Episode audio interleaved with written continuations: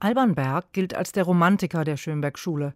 Ingeniös hat er in seiner Musik Atonalität und Zwölftonstruktur mit allerorten herumgeisternden tonalen Elementen verschmolzen. Das berühmteste Beispiel dafür ist sicher das Zitat des Bach-Chorals Es ist genug im Adagio seines Violinkonzerts. In Barenbäums Berliner Aufführung mit Pinkas Zuckermann als Solist erklang es jedoch keineswegs als Chiffre einer dröhnenden Erlösungsgewissheit. Eher traf diese fabelhaft pathosfreie und daher umso anrührendere Interpretation jenen aus Zartheit, Nihilismus und Vertrauen ins Hinfälligste gemischten Ton, den Adorno an Berg bewunderte. Auf der anderen Seite ist Bergs Musik in ihrem Formenreichtum, ihrer Konstruktivität und ihrer expressiven Abgründigkeit durchaus nicht weniger radikal als die von Schönberg. Im Konzertsaal begegnet man Bergs Musik jedoch meist in einer Lesart, die entweder die eine oder die andere Seite dieser Doppelgesichtigkeit hervorhebt.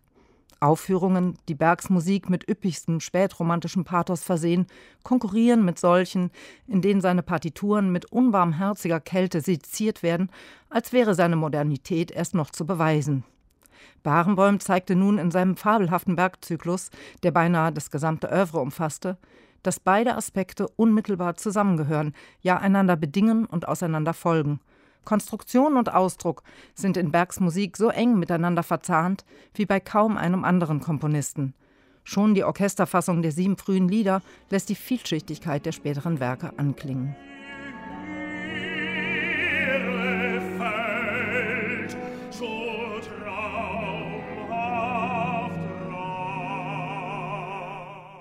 Alban Bergs sieben frühe Lieder wurden zwischen 1905 und 1908 komponiert und 20 Jahre später auf eine Weise instrumentiert, die beinahe einer Neukomposition gleichkam.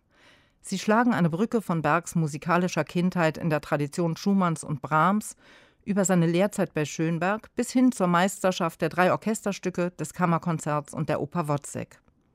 In Berlin wurden sie jetzt nicht, wie sonst üblich, von einem Sopran gesungen, sondern von dem Bariton Thomas Hampson, der sich wohltuend zurücknahm und sich dafür hütete, das subtil in den Orchestersatz eingewobene Melos der Lieder durch ein hemmungslos überquellendes Sängergefühl zu malträtieren. Barenbäum wiederum hob im transparenten Spiel seiner Staatskapelle die Raffinessen des Orchestersatzes so hervor, dass die Lieder beinahe klangen wie Orchesterstücke mit obligater Singstimme. Ähnlich interpretierte er die 1925 entstandene Konzertarie Der Wein mit Anna Prohaska als einer ingeniösen Solistin, die hier genau jenen virtuos künstlichen Ton der Sopranpartie traf, in dem sich schon die Lulu ankündigt. Mit dem bunt ornamentalen Jugendstilgewächs, das man Berg bisweilen meint anhängen zu können, hatte das Ganze wohltuend wenig zu tun. Auch die kunstvoll verdichteten Miniaturen der Altenberglieder Opus 4 schliff Prohaska mit ihrer prägnanten Gestaltung zu funkelnden Kristallen.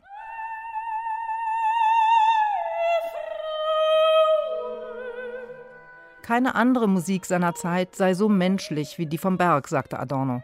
Es greift allerdings zu kurz zu glauben, dass diese Menschlichkeit vor allem in der Rückbesinnung auf die Tonalität, im wienerischen Espressivo, in den Walzer- und Ländleranklängen von Bergsmusik zu finden sei. Oft genug stehen die volkstümlichen Elemente auch geradezu für das Gegenteil. In den 1914 entstandenen drei Orchesterstücken Opus 6 zum Beispiel mutieren sie zu regelrechten Chiffren einer Banalität des Bösen.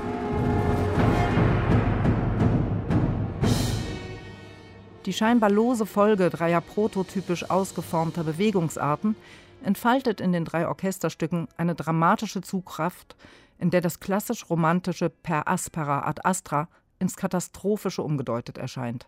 Barenboim machte im transparenten Spiel der Staatskapelle das weit verzweigte motivische Geflecht des Bergschen Orchestersatzes bis in die scheinbar unentwirrbaren Motivverknotungen und Klangauftürmungen des Marschs hinein durchhörbar und nachvollziehbar.